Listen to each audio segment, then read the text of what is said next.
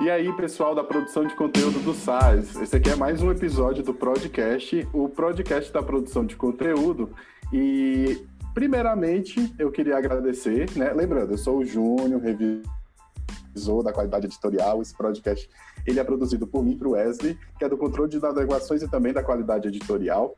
É, antes de qualquer coisa, eu quero agradecer bastante os plays que vocês deram nos últimos episódios. Toda vez que a gente lança um episódio novo, tem mais gente nova é, ouvindo e ouvindo os episódios antigos. Então a gente está muito feliz com o engajamento, tá? É, gostaria bastante de agradecer essa atenção que vocês estão dando para esse material que a gente está produzindo, né? Wesley, tudo bem por aí? Quer falar alguma coisa? É, tu falou a minha única fala que eu falo no começo, que é basicamente dizendo meu nome e de onde é que eu sou. É, mas é isso, gente. Sou o Wesley do controle de inadequação. É isso. E Wesley, e assim, né? Partindo logo para o que interessa, quem é o nosso convidado de hoje? O convidado de hoje, gente, é uma pessoa extremamente multifacetada. É, vocês vão ver aí no decorrer da conversa que é, essa pessoa, além de participar, obviamente, do SAS, a produção, é música, é escritor, é, é do direito, é cristão, é, é, tem um bocado de coisa aí envolvido. Então, adianto logo que não dá tempo da gente falar tudo no podcast, mas a gente vai tentar o máximo possível, tá bom? É muita coisa e é muito legal, sabe? Isso. Eu não esperava tanta é, tantas coisas aí escondidas no meio do caminho. Mentira, eu já sabia que ele tinha um bocado de talento mesmo. A gente teve dificuldade, inclusive, para poder estabelecer uma, uma, uma, espécie de pauta, assim, porque era tanto assunto, tantas vertentes, tantos lugares para caminhar e para conversar, mas a gente espera é, é, conseguir abordar muita coisa interessante hoje na conversa com quem? Com quem? Wesley? Ah, é, eu esqueci de falar simplesmente o nome do entrevistado. É, gente, o nosso entrevistado de hoje é ninguém mais e ninguém menos do que o editor dos anos finais, Daniel Marques. Daniel, diz aí o alô pro pessoal. Uh! Alô, pessoal, sou o Daniel. Com essa propaganda toda aí, já vamos começar decepcionando, né? Do jeito certo. Então, é, espero que não tenham criado expectativa demais já, com isso aí que o Wesley falou. Mas fico muito grato de estar aqui com vocês e de compartilhar esse momento de conversa com vocês. Não, Daniel, só, só para te dizer que a gente deu um, um spoiler, só para o pessoal do QE, na reunião que a gente fez, todo mundo, quem é, quem é o convidado? A gente falou, é o Daniel. Todo mundo ficou empolgado, viu? Não vê é como a Dasha, não. Ah, criou um fã-clube, não pode assinar. Já vai ver haters nos, nos comentários aí. Do... Eita. Daniel, bora começar aí com aquela parte e tal, né? Mas aí no teu caso, a gente percebeu que aí é, como o Júnior falou, né, é muito extensa a vida e tal, de, de coisas aí para contar. É, aí a gente queria entender mais ou menos de ti com a tua ligação aí com a educação, aí desde a juventude, passando aí pela é, pela adolescência e tal, as influências educacionais da tua vida que aparentemente foram bem marcantes, né? E aí, barra família também, cristão. Né? É, fica à vontade para falar sobre isso partindo da educação, que eu acho que é um ponto bem interessante da, da, da tua história. Massa, cara. É assim, como eu contei para vocês, é, eu fui tentar lembrar assim da, da minha infância, da minha adolescência, né, eu percebi que não tinha assim nada de extraordinário, de uma coisa super especial que aconteceu que me fez ir para a educação ou que me fez seguir esse caminho que eu tô hoje, né? Eu sempre fui, quando era criança, eu era um menino mais tímido, bem obediente, assim, a minha vida foi tranquila, mas ao mesmo tempo eu sou muito grato porque a minha família ela me ajudou a me formar muito, sabe? Então eu tenho influência tremenda dos meus pais. Meus pais são ambos educadores, né? Eu cresci com eles sendo professores. Minha mãe é professora, era professora de artes e o meu pai ele foi professor de biologia e foi diretor do colégio que eu estudei minha vida toda, que foi o Colégio Querigma. É um colégio que é, pertencia a uma fundação da minha igreja, então era um colégio confessional, né? Minha família é cristã, meu pai ajudou a fundar esse colégio, trabalhou nele por muitos anos, foi diretor. Então essa questão da educação sempre esteve ligada na, na minha vida, né? E eu fiz direito, né? E até falei que achava engraçado porque vocês sabem que a vida de professor não é fácil, né?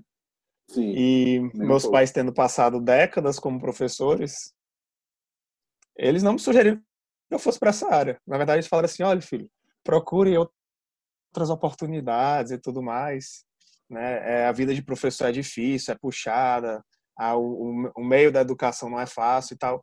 Então eu não pensava jamais que eu estaria onde eu estou agora, né? E uhum. foi muito engraçado essa reviravolta. Eu fiz direito porque é uma área que eu acho que é assim o mais próximo que você consegue chegar de humanas dentro das áreas que o a, na mitologia popular, assim, né, o pessoal considera as áreas de privilégio. As áreas que tem mais oportunidades, né? É isso.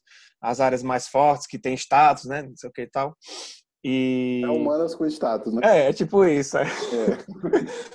e aí eu percebi que no direito tinha muita gente assim, muita gente que gostava de, de educação, gostava de arte, de cinema, de cineasta, queria ser pintor, sei lá, tudo no mundo e tava lá, né? E aí eu percebi que eu era uma dessas pessoas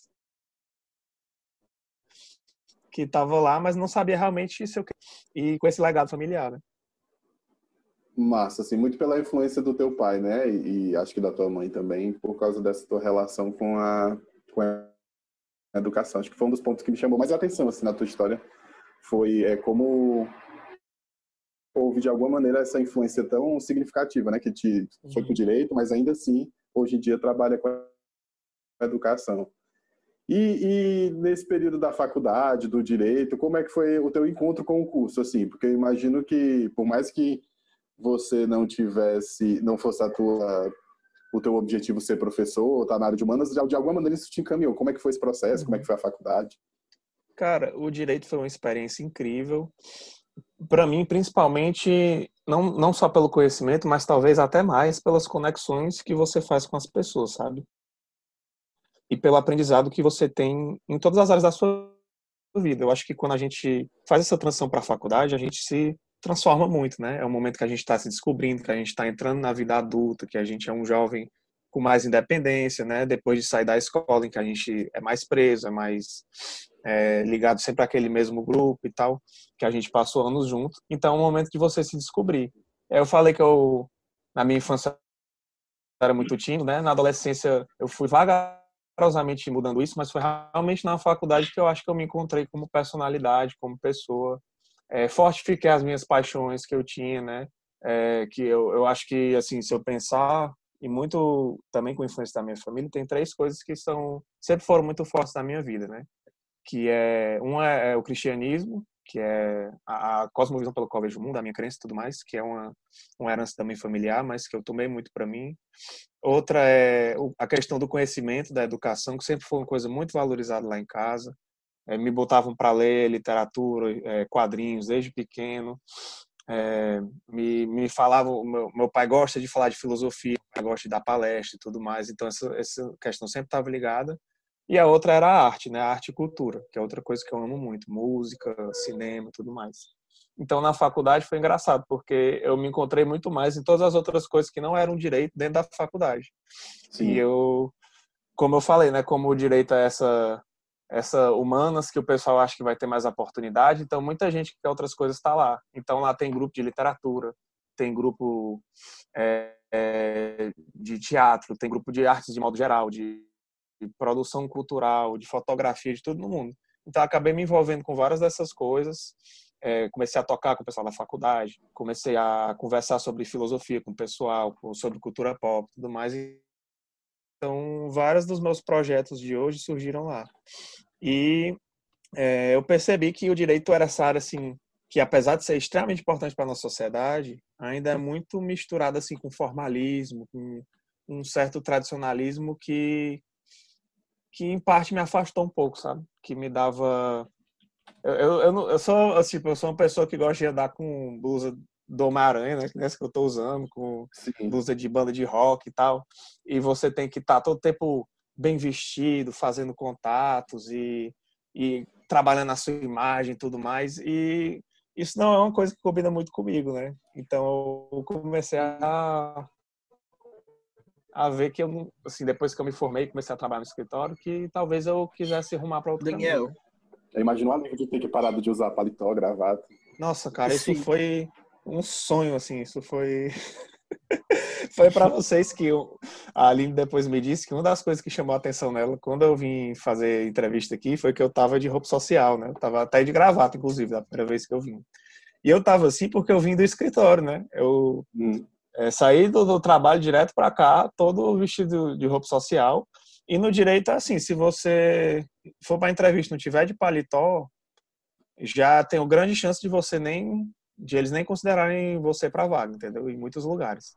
Então, para mim era natural essa situação, né? E aí eu chego aqui e vejo ela com a blusa do Onde Está o Oli, né?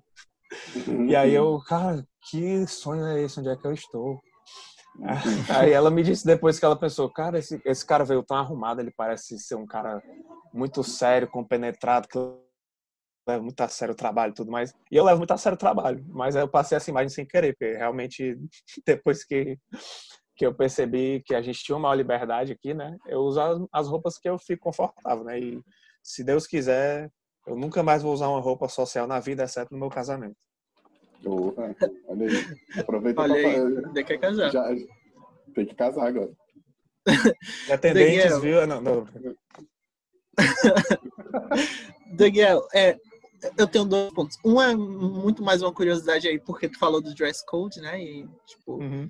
é, porque aí, gente, a, realmente abrindo aqui curiosidade de vida, porque eu disse até quando eu estava conversando com o Daniel, que eu lembro dele na UFC, embora ele estudasse no direito, eu tivesse feito letras, a gente tem um ponto de encontro, assim, naturalmente daquela região que é o RU, né? E aí eu lembro do Daniel, porque basicamente ele tem um estereótipo um pouco mais diferente do cearense, né? Ele é alto, louro, nananã, e, além do mais, ele ia comer da Rio, às vezes, bem vestido. Então, eu, tava todo mundo lá, só a mazela, da, né? Tipo, eu tô comendo aqui, tô morrendo de calor, socorro Deus, universitário liso. Aí aparecia alguém bem vestido, alto e louro. Aí, olha, aquela pessoa ali se destaca na multidão. Cara, você andar no centro, ali pro Benfica, de roupa social, naquele sol, 12 horas, uma hora da tarde, não é brincadeira. Mas tudo pelo RU, cara, porque 1 e 10 é, é o sonho de qualquer universitário, né? Agora, tu sabia que eu fiz uma cadeira na letras, cara? No meu último semestre, eu, eu ia fazer direito bancário, eu pensei assim, cara. Aí um amigo falou assim, cara, vamos fazer literatura portuguesa 4 em vez disso. Aí eu, tá bom. Aí, a gente fez. Foi a última cadeira que eu fiz na faculdade, cara. Eu fiz o, tá fazendo TCC e essa cadeira, que era literatura portuguesa 4.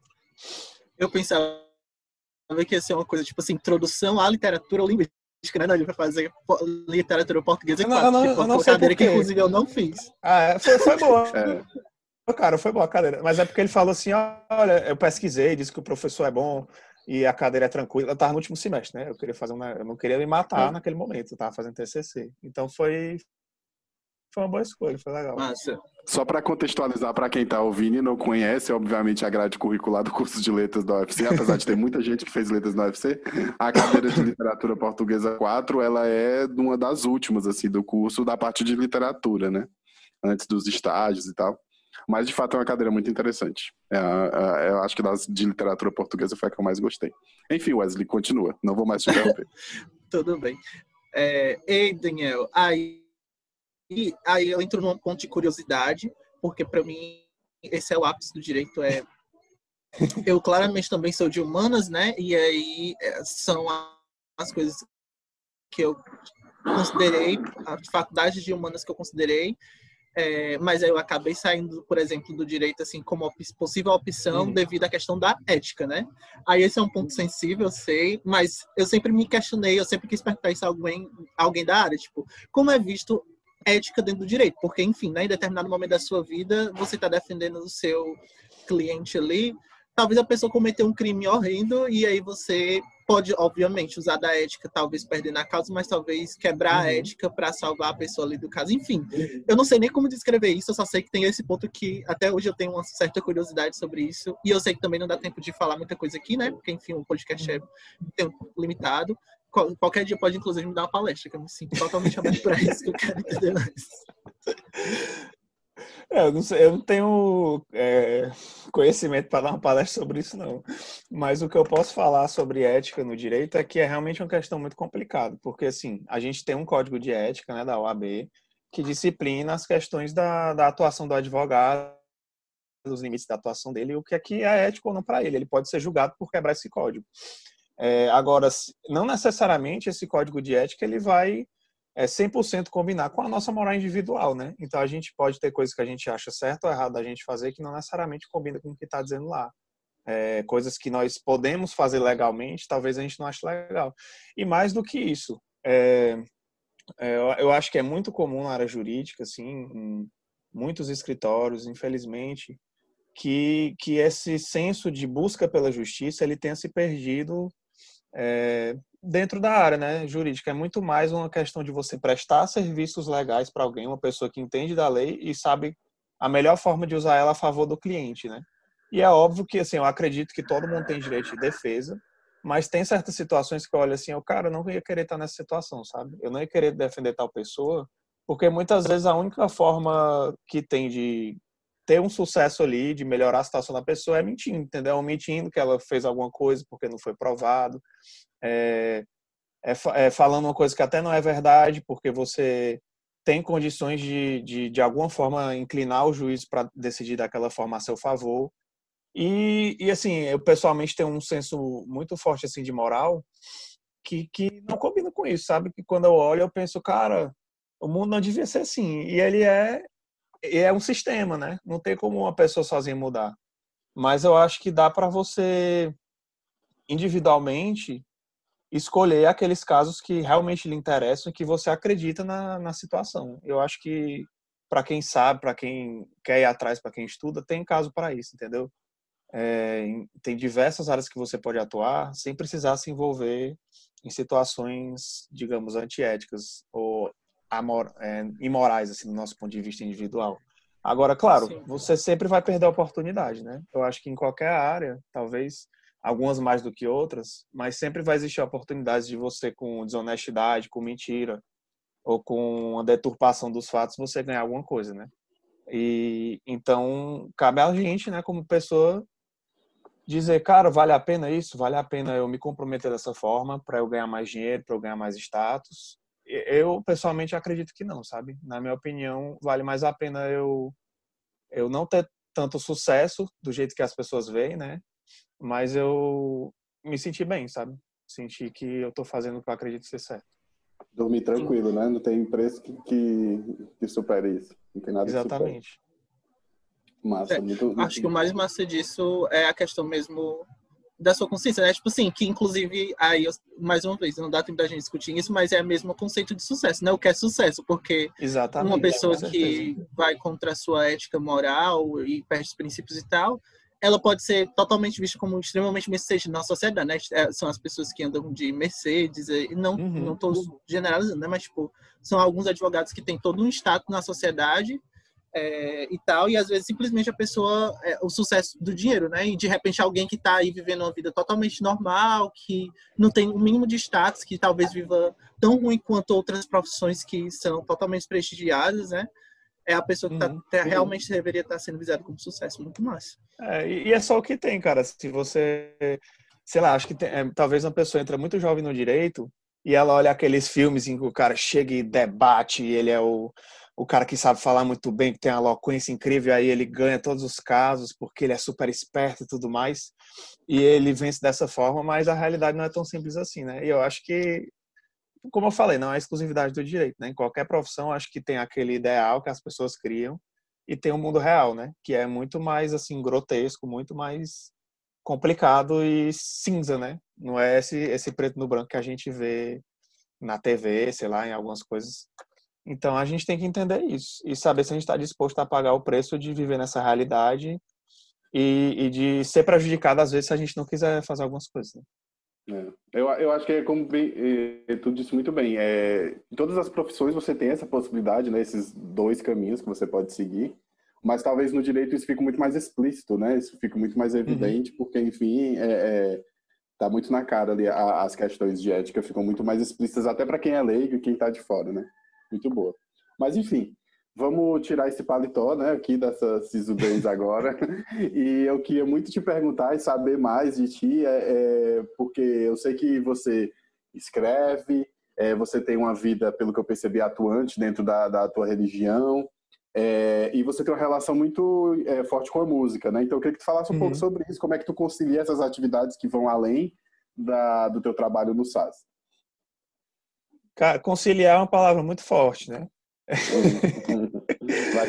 Às vezes é você morto de cansado para fazer tudo que você quer, né? Mas assim, eu acho que dentro desse guarda-chuva assim das coisas que eu gosto de fazer, tem uma coisa que eu só recentemente eu entendi em relação a quem eu sou e por que eu gosto de fazer essas coisas, que eu acho que é paixão por comunicar, sabe? Eu uhum. gosto muito, que eu acho que vem de uma coisa anterior, que foi de ouvir, gostar de ouvir e conhecer. Então, como eu falei, né, eu cresci ouvindo e conhecendo muitas vozes, é, lendo sobre, sei lá, teologia, filosofia, é, história mais recentemente que eu estou me apaixonando demais, né, que é a disciplina que eu edito aqui no SAS. Então, é, conhecer essas, essas vozes, conhecer, ou, adquirir conhecimento e, entender como tirar sabedoria disso, para mim é uma coisa muito massa. E aí, a uhum. partir daí, eu percebi que eu gosto de comunicar essas coisas para os outros. Eu gosto de falar do que eu acho importante, eu gosto de compartilhar aquilo que o meu coração é, sente, é, aquilo que eu penso, que eu reflito, falar da minha cosmovisão, né, da minha visão de mundo e das histórias que, que chamam a atenção para mim. Então, isso se traduz para mim em música, em escrita, é, na fala, né? E, e também desenho, em menor grau, que é uma coisa que eu faço mais em casa, às vezes, mas não. Faz um tempo que eu já não pratico tanto. Mas hoje eu, nessas outras áreas aí, eu tenho. Eu escrevo muita música, né? Que é uma coisa que eu, eu comecei a fazer mais na faculdade, mas eu sempre tive uma paixão por música enorme que eu acho que tem muito a ver com meu pai também, porque eu cresci ouvindo CDs de rock dele. É, eu tenho e eu tenho uma paixão muito grande pela escrita que também tem a ver com, com desde a minha infância eu, eu ter lido bastante, né? Então acho que essas são duas das grandes vertentes da minha vida e essa questão da fala que está presente é, no, no canal no YouTube, né, que eu fiz.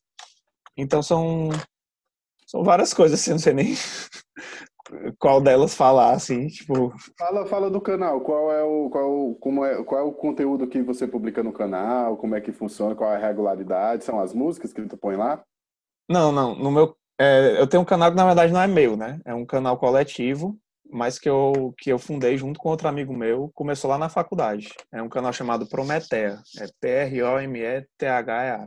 Toda vez que eu falo esse nome, eu tenho que repetir umas três vezes. As pessoas sempre falam, o quê? Como é o nome? Mas, mas é, é um grupo que a gente criou na faculdade, porque esse meu amigo, ele, assim como eu, gosta muito de cultura pop, de série, filme, HQ e tal. E a gente vivia conversando, e a gente estava viciado em Breaking Bad, por exemplo. Aí a gente ficava, cara, olha que, que genial isso aqui que aconteceu. E a gente ficava discutindo sobre a natureza do ser humano no Breaking Bad, sei lá, se o, o Walter White, por que, que ele se tornou daquela forma e tudo, por, o que é que é sede de poder e tal. Aí a gente gostava de filosofia também, né? Então ele começou a fazer uns encontros a esse respeito numa bolsa que ele tinha. E daí, quando essa bolsa acabou, a gente resolveu criar um grupo que falava sobre conhecimento e cultura pop. Então a gente falava de direito, de filosofia e outras reflexões a partir de séries, filmes, é, HQs, anime, essas coisas todas. E aí o, o grupo já tem três anos e meio e a gente criou um canal no YouTube que também faz isso, né? Então a gente fala, sei lá, por exemplo, do uma coisa que a gente estava conversando aqui, que é, é, tem um vídeo que é sobre Homem-Aranha e Homem-Aranha e a filosofia do egoísmo. O Homem-Aranha, ele tem aquela ideia de que ele precisa se sacrificar pelos outros, né? Com grandes poderes vem grandes responsabilidades, aquela coisa, né? Então, a gente discutiu sobre isso e sobre a ideia de que quem é bom sempre se lasca, de alguma forma. E uhum. quem é bom acaba é, perdendo certas coisas porque decide fazer o que é melhor para a coletividade e não para si, né? Aí a gente falou sobre Ayn Rand, que é uma filósofa liberal, que defende mais essa questão do individualismo. A gente falou do Voltaire, que é um dos possíveis autores da frase do, do tio Ben, né, que é o grandes poderes vem grandes responsabilidades. Sim. Então a gente faz, fez vários vídeos sobre assuntos assim. Agora na pandemia eu fiz um sobre um videogame chamado Dishonored, que que tem uma praga lá no jogo e tem muito a ver a questão da desigualdade social que você vê lá com a da pandemia.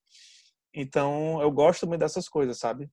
De conversar sobre é, a gente fala a arte imita a vida e a vida imita a arte, né? Então é, a gente discute as coisas que a nossa sociedade é, apresenta para nós como problemáticas e a arte ela de alguma forma expõe isso, extrapola isso, hiperboliza, faz uma sociedade distópica que, na verdade, fala sobre o que a gente está vivendo, entendeu?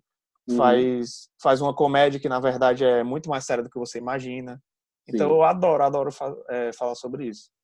É, a, a, arte vai conduzindo né, para discussões muito mais densas do que está ali na superfície. É, é, fascinante. Tipo, o jogo que tu falou, tudo aí, eu gosto bastante. Ah, massa. É... Mas o que eu queria. Mas outra coisa que eu queria te perguntar é: eu quero muito que tu me mande pra gente depois o link pra gente colocar na, no informativo do, do podcast, porque aí todo mundo tem acesso e não precisa ficar soletrando tanto a. Beleza, a... manda, manda. Manda pra gente. Mas assim, e em relação às músicas, né? Eu tô insistindo nas músicas porque eu quero fazer sim, o Daniel cantar até o final.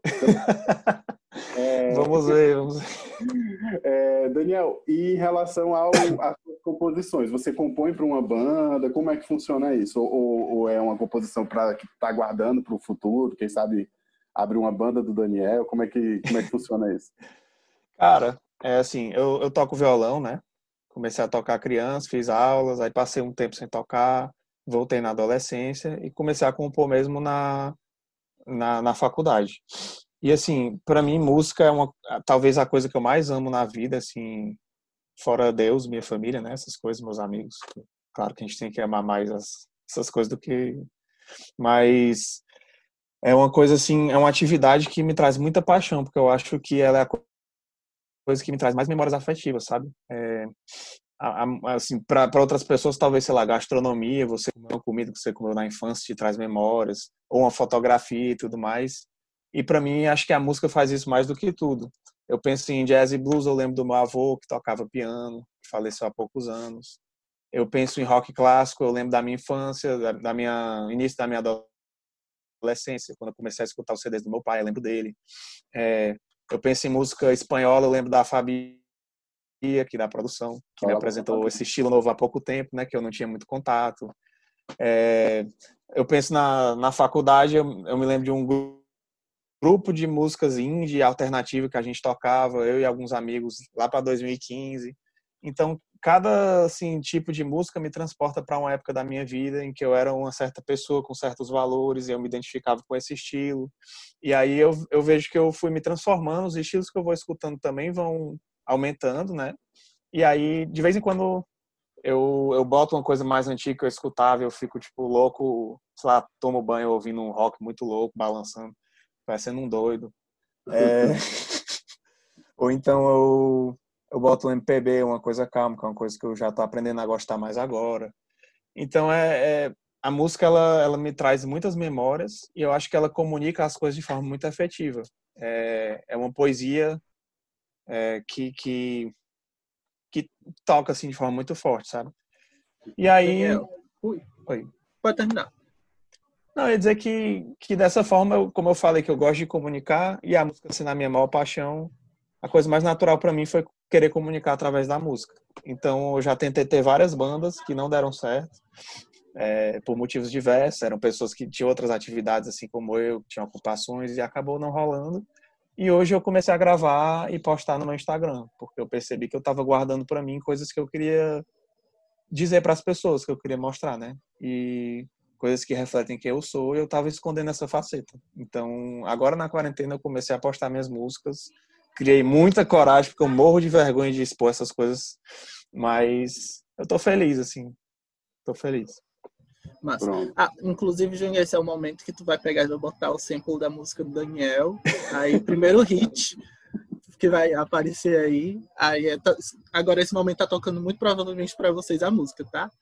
É, Não, então Daniel. o Daniel agora para ver essa produção musical dele, viu? Eu vou tentar, eu vou tentar gravar alguma coisa. É, vou tentar gravar alguma coisa para vocês, para vocês verem o que vocês acham. Pronto. Tem uma música que, que talvez uma das que eu mais me orgulho, que eu fiz para minha irmã. A minha irmã. Peraí, que eu agora tô querendo chorar, calma. a minha irmã, ela teve. Ela tem 18 anos hoje, ela tem depressão. É muito forte. É, alguns anos atrás. É, foi um momento muito difícil para a gente aqui em casa. Ela tem uma doença que a gente não sabe o que é, ela tem fibromialgia e outras doenças corporais, então ela está há mais de dois anos sem andar por causa disso. Ela está de cadeira de rodas e na época ela também estava sem andar. É, eu acho, não tenho certeza. Mas, enfim, ela. Várias coisas aí, ela teve. Por vários motivos ela teve depressão e ela gostava muito daquele símbolo do ponto e vírgula, né? Que é um símbolo que que ela diz para ela representa um, ao mesmo tempo que um recomeço, uma continuidade, né? Sim. É, pra gente que é da edição, né? O pessoal Uhum. da revisão aí também. Tem momentos que você pode botar o ponto final e acabar a frase, né? Mas você pode escolher muitas vezes colocar um ponto e vírgula que ele dá uma certa quebra, mas ele não acaba, a frase continua. É, existe uma ligação entre aquelas, aqueles dois pontos, né? aquelas duas frases entre o ponto e vírgula, mas não é uma, um fim, né? Como um ponto final. Então, pessoas com depressão usam muito isso porque representa essa, questão de você recomeçar, de você pessoas que tiveram tentativas de suicídio. Então ela gostava muito de desenhar o ponto e vírgula no pulso e tudo mais. E aí, acho que, um, que uns, não sei, uns dois ou três anos atrás, a minha irmã estava no acampamento da igreja até, e ela disse que começou a se sentir assim fora de si. Ela teve tipo umas alucinações, uma coisa que, que na, na minha, na nossa visão foi uma coisa espiritual também, sabe? Mas ela tomou um monte de remédio e desmaiou, sabe? Lá no banheiro do acampamento. Ela tentou suicídio, né? E ela disse até que nessa época ela, ela tava meio que se conectando com Deus. Ela era. De, não tinha essa conexão, né? E ela disse que viu tipo uma pessoa assim de luz falando. Que ela disse que é Jesus falando para ela que. Que ele disse para ela que a hora dela não era aquela. E que ela ia ficar bem. E aí ela desmaiou e uma a líder dela da época do grupo dela da igreja encontrou ela no banheiro. E é muito engraçado porque essa menina não ia para o acampamento, porque ela estava sem condições e o meu pai de última hora, tipo no último dia, ele ofereceu para pagar para a inscrição dela. E foi ela que achou a minha irmã no banheiro, sabe? Ela foi para isso, né? Ela tava lá para isso. Pois é, e aí ela achou e ela junto com o meu melhor amigo pegaram minha irmã, botaram no carro e outras pessoas trouxeram ela para o hospital. A gente foi ver ela lá, ficou todo mundo muito preocupado, né? Meus, meus pais chorando e tudo. E isso foi um momento, assim, muito traumático para eles, né? De preocupação com a minha irmã, de, de se ela poderia fazer isso de novo. E para ela, obviamente, né? E foi um divisor de águas pra gente. Então, depois disso, ela ficou bem, sabe? Ela se transformou completamente. Ela disse que nunca mais ia fazer isso. E hoje ela é uma pessoa, assim, um exemplo para mim, sabe? De determinação. Ela tá, como eu falei, há mais de dois anos sem andar. E ela vive com um sorriso no rosto. Ela tem seus momentos tristes também. Mas ela passou por essa fase depressiva. Ela hoje vive muito feliz, assim, as amizades. Ela vive uma conexão com, com Deus, com a nossa família também muito grande. E ela fala, ela escreve muito, sabe, no Instagram sobre a vida dela, sobre as coisas que ela venceu, sobre a crença e tudo mais. E aí, assim, nesse contexto, né, quando ainda estava nesse nesse ano que ela que aconteceu isso, teve o aniversário dela e aí eu fiz uma música para ela chamada Ponto e Vírgula, que que era eu, eu conversando com ela sobre essa situação, né? E assim, eu tenho acho que é talvez a, a coisa que eu mais me orgulho de ter feito porque eu fiz não não foi para chamar atenção, não foi para mostrar para ninguém. Naquela época eu nunca tinha postado nenhuma música, mas eu acho que eu escrevi ela até antes dela fazer essa tentativa, sabe? E aí eu, eu mas eu fiz para mostrar o amor por ela, para mostrar que a gente estava com ela. E depois que aconteceu essa situação, né? Poucos meses depois eu fui tocar num sarau solidário, que era um, um evento aí de arrecadação de fundos de um grupo que eu participava, um projeto cultural da faculdade, e aí eu toquei essa música para ela lá, sabe? E eu sempre me lembro desse dia, porque foi muito importante para mim poder se mostrar o meu amor por, pela minha irmã, sabe? Mostrar como eu admirava ela. Então, nossa, ficou bem, bem pesado né, agora a conversa. Não, não, não, mas... Assim, mas mim, pois é, mas é isso. Vai ser um prazer enorme se tu quiser compartilhar essa música. Eu acho que da mesma forma como você se emocionou, estamos eu e o Wesley emocionados também com a tua história. Mas é, são temas extremamente importantes de se tocar, né? Que às vezes a gente tem muito tabu para falar sobre o cuidado que a gente deve ter com a nossa saúde mental, com, com as coisas que a gente sente. Então, acho que toda vez que a gente tem a oportunidade de falar sobre esse assunto e falar de uma forma tão bonita como tu fez, falando da história da tua irmã, dessa história de superação, é, eu acho que é sempre importante e óbvio que a gente fica muito feliz da, da, do podcast poder ser um espaço para a gente também debater essas coisas, tá? Então, assim, uhum. se tu puder mandar o link pra gente no Instagram, ou então fazer essa gravação especial com essa música, nossa, ia ser incrível. E não vai ah, começar eu... naquela hora que o Wesley falou. Se ele mandar a música, vai começar agora, quando ele estiver falando. É, agora vai ter que começar em horário diferente, gente, é isso. Eu acho bom que a gente fica compartilhando problemas de montagem durante a gravação, né? Já é o nosso estilo. Mas é, é isso mesmo. Vou tentar gravar só o, tipo, até o primeiro refrão para para vocês, para não ficar grande. Aí, se vocês quiserem, vocês podem colocar. É, mas realmente, essa é, assim, como tu falou, né? É muito importante a gente falar sobre essas coisas e eu acho que muitas vezes a gente só pensa muito sobre isso quando acontece com alguém próximo da gente, né? Então, duas Sim. coisas que todo mundo sabe que são importantes, mas às vezes não presta atenção, são a questão da deficiência e a questão do, do suicídio, da depressão, e essas duas coisas eu vi aqui em casa, né?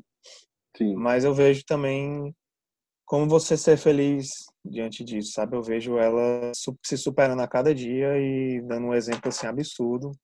Então, sou muito grato por poder ter vivenciado isso e poder falar sobre isso. E assim, eu acho que a gente tem que sempre refletir sobre essas questões, né? sobre como a gente trata os outros, sobre sobre se colocar como apoio, como suporte mas sabendo também que, que ela, cada pessoa tem o seu jeito de lidar, né? E que não necessariamente você vai conseguir sozinho transformar a vida de uma pessoa. Às vezes ela precisa ter aquele momento, né, de aprendizado. Mas eu fico feliz por isso.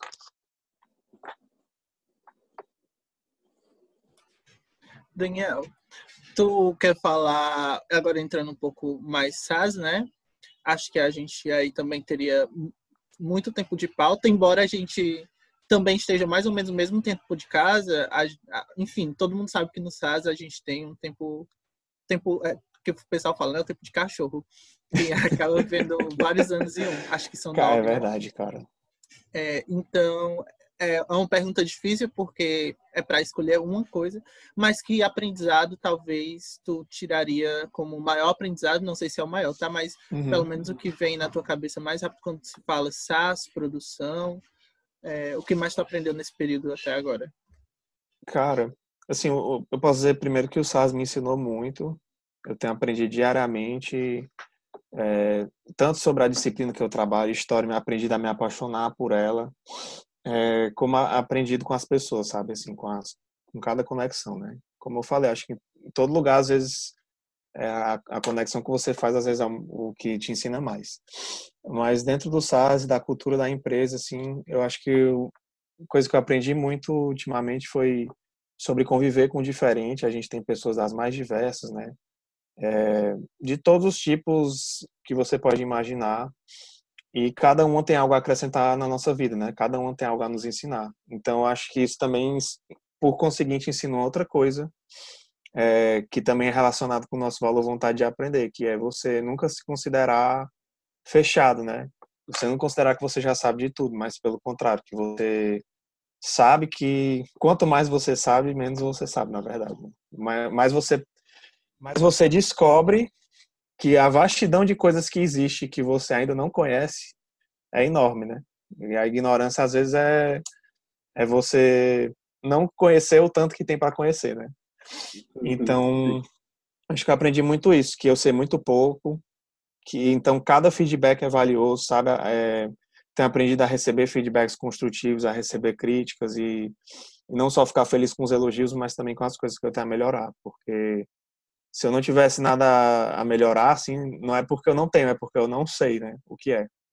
Então, tenho aprendido isso muito com a minha liderança, a cada AVD, a cada conversa, a cada reunião, são sempre super construtivas, não são aquelas críticas para magoar, para fazer mal, mas pelo contrário, para engrandecer a gente. Então, é muito bom assim, ter pares e ter lideranças assim, sabe?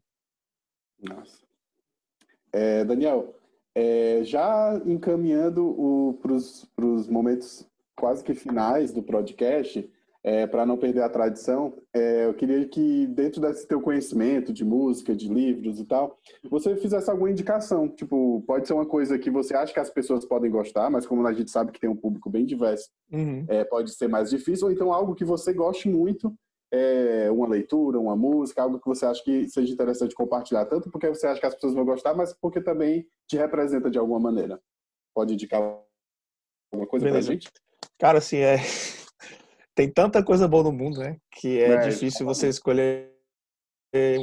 Mas eu trouxe aqui uma indicação de filme que eu gostei muito. É um filme, acho que é dos anos 50, não sei. Ele é até em preto e branco. É, mas tem na Netflix, se eu não me engano, acho que eu vi lá, que é chamado Meu Amigo Harvey. É sobre um cara que ele é considerado doido e ele tem um ele tem um amigo, o melhor amigo dele é um coelho gigante invisível. Não é Donnie Darko, tá? Ele não, não é um coelho assassino nem nada. é, mas aí ele fica conversando com esse cara que é o Harvey, né? O amigo dele. Aí ele fala, ah, meu amigo Harvey e tal, é um coelho gigante, tudo. É, e todo mundo acha que ele é maluco, né? E aí esse filme, para mim, ele tem uma lição super simples, mas muito bonita, que é a respeito do que realmente é ser normal, do que realmente é ser louco. É, ele, esse personagem é tratado como louco e eu tentando não dar muito spoiler, tem um momento lá que ele vai fazer um, procedimento que a ideia é que ele fique normal, né? Que ele volte a ser uma pessoa normal. E aí o, o taxista que tá levando ele fala assim, ah, você pode pagar logo, porque toda vida que eu levo alguém é, para esse lugar, a pessoa vai super feliz, com calma, sem se preocupar com o trânsito, pedindo para eu parar, para olhar, sei lá, o pôr do sol, alguma coisa interessante que ele acha no caminho e conversando e tudo mais. E quando ela volta, depois de estar normalizada, ela chega é, é, antipática, ela não quer conversar, é, ela está super apressada, querendo logo chegar em casa, pedindo para eu correr, reclamando do trânsito, brigando comigo. Então, se você puder, por favor, me pagar logo, porque de, depois o pessoal não quer mais nem dar gorjeta. Então, é tipo assim, o cara que deixou de ser louco, ele deixou de, de ver o mundo, né? E, e passa é só ser mais uma parte do mecanismo, assim, né? De, sei lá, de, do, da rotina, do, de, de você seguir sem propósito, né? E sem apreciar as coisas que o mundo tem a oferecer. Então, acho que esse filme é muito bonito. E ele é bem simples, assim, é um filme de mais de conversa, assim, com é, é, antigo, né, e tudo mais, então não tem os efeitos especiais, as coisas que a gente tem hoje, mas é um filme que me chama muita atenção. E só para não, como eu falei muito de música, né, eu queria também indicar música. É, tem dois artistas que eu tenho ouvido muito nos últimos anos. Um é o John Frusciante, escreve Fruciante, que é o guitarrista do Red Hot Chili Peppers, que é uma banda que eu amo. Mas a banda em si é, é, é um estilo bem animado, né? Fã punk rock e tal. Mas o John, ele tem uma carreira solo com alguns álbuns que me encantam muito. Ele foi um cara que sofreu de depressão, ele foi viciado em heroína, saiu da banda nos anos 90, quase morreu de por conta da adicção, perdeu os dentes, ficou super magro, sabe, esquelético, depressivo. E, e aí ele ressurgiu assim das cinzas, fez reabilitação, saiu das drogas e adquiriu uma visão de mundo muito amável, respeitosa, sabe? E nesse processo aí na época que ele voltou para a banda, ele lançou tipo cinco álbuns em um ano, é, que é os álbuns de 2004. Então eu indico eles, especialmente o The Will to Death. A gente falou muito sobre depressão aqui, né? Esse é um álbum de canções bem tristes, que refletem a depressão dele, mas que também falam um pouco sobre esperança. Então eu acho muito bonito. E aí eu vou deixar essa indicação aí. Massa, Daniel, obrigado. É, é engraçado tu falar isso porque tu, durante as tuas indicações, eu nem sei exatamente porque eu acabei lembrando de um livro que eu reli agora há pouco tempo, que não tem é uma relação é, direta com depressão, nada do tipo, mas fala muito sobre empatia, principalmente empatia entre familiares. Aí eu lembrei de um livro que eu li, que eu acho que eu vou deixar agora como a minha indicação, porque o Wesley sempre indica uma música, alguma coisa, né? E agora eu vou indicar um livro. É, é um livro de um autor chamado Jeffrey Moore, e o nome do livro é Os Artistas da Memória. Assim, a, a história tem várias subtramas, mas o ponto principal que eu acho muito interessante é que é, fala da relação de mãe e filho, sendo que eles dois têm uma relação, é, é, peculiaridades em relação à memória. ele tem uma habilidade mnemônica assim, de memória, onde ele tem uma uhum. memória fotográfica, onde ele registra tudo. Então ele lembra de detalhes Nossa. da infância dele, coisas assim muito detalhadas, é, muito é, que passariam despercebidas para a maioria das pessoas. Ele consegue identificar. Ele relaciona essas memórias com cores, que eu acho que é o aspecto que faz com que ele consiga uhum. vincular e carregar essa memória por mais tempo.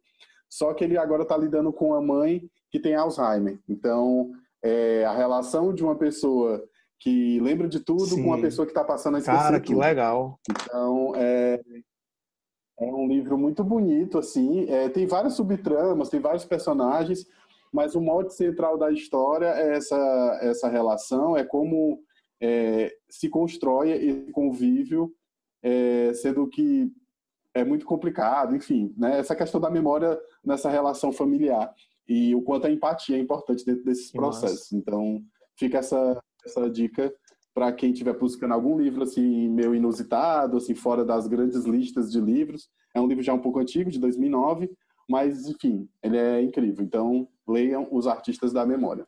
Gostei Nossa. muito dessa indicação. É... Fiquei muito interessado. Muito bom. É massa, é bem massa. Sim, é... agora falando diretamente com o nosso público, né? Como a gente já falou no episódio passado, que a gente tá, abriu a conta do, do Instagram para que a gente possa é, comentar. Né? Então, acho que esse episódio, inclusive, vai ter muito comentário na publicação.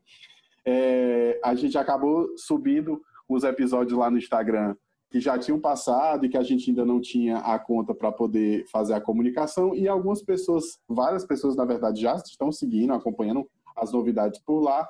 E também tem gente que já comentou. Wesley, tu quer ler algum comentário da edição passada, ou então das edições passadas, né? Eu posso ler. Ah, tivemos só três episódios até agora, né? Dá para recapitular rapidinho. No nosso primeiro episódio, o Isaú, ele fez o comentário no post, no caso, nosso primeiro episódio foi a Aninha, tá? E aí ele fala, depois desse episódio, apenas uma frase possível. Bicha, a senhora é destruidora mesmo, viu?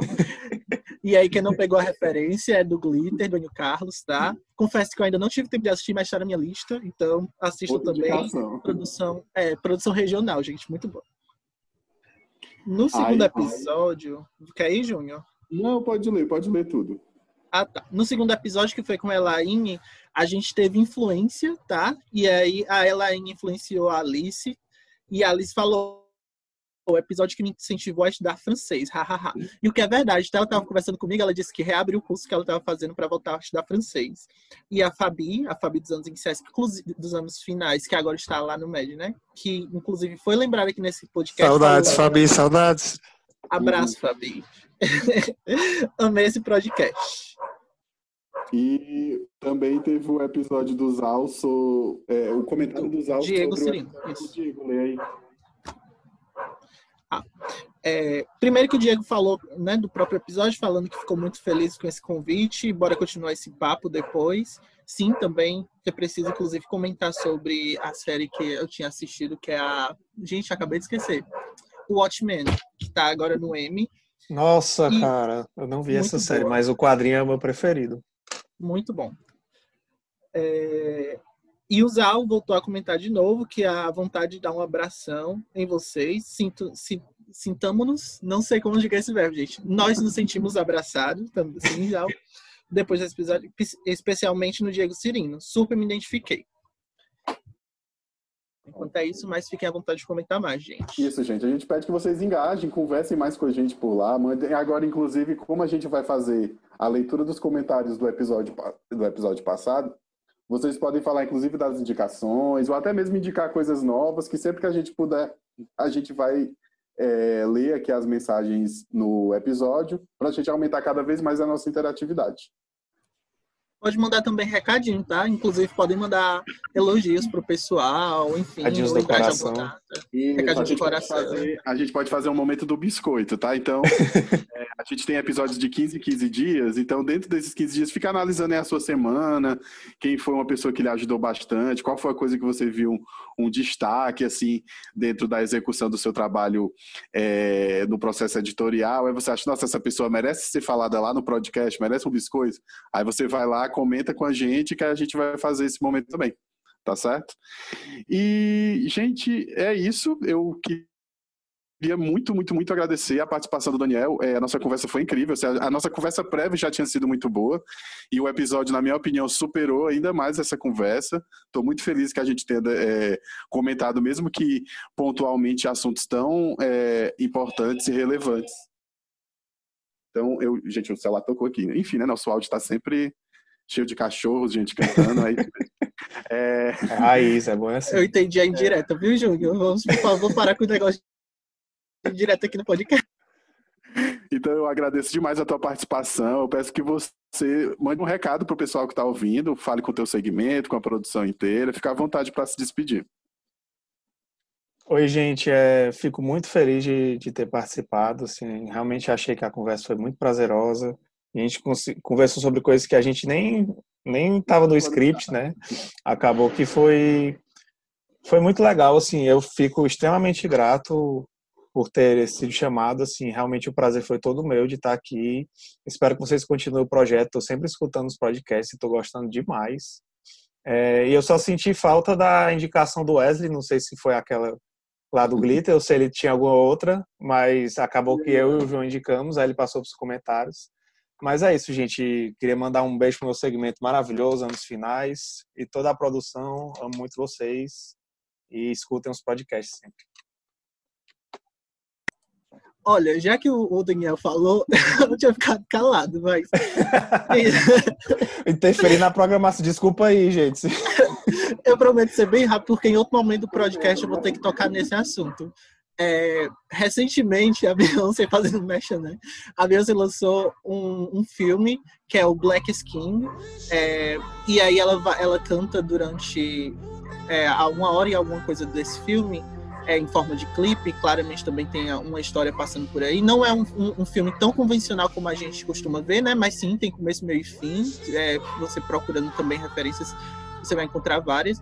E é, essa indicação vai para a produção muito porque ela canta realmente a questão da negritude, África, vai falar das religiões, das cores, de deuses africanos, enfim, ela abraça totalmente as, a hereditariedade dela e só exaltar esse momento porque é a maior cantora que a gente tem atualmente no mundo pop, né? Se não talvez a maior no mundo mesmo de forma geral, é, exaltando um grupo que é extremamente é, naturalmente na sociedade, né, sofreu é, racismo e até hoje tem sofrido. Então é só mudar esse grande biscoito. Não é tão conhecida, né? Não Exato. se tanto na, no nosso lado aqui. Né? A gente tem um continente enorme, né?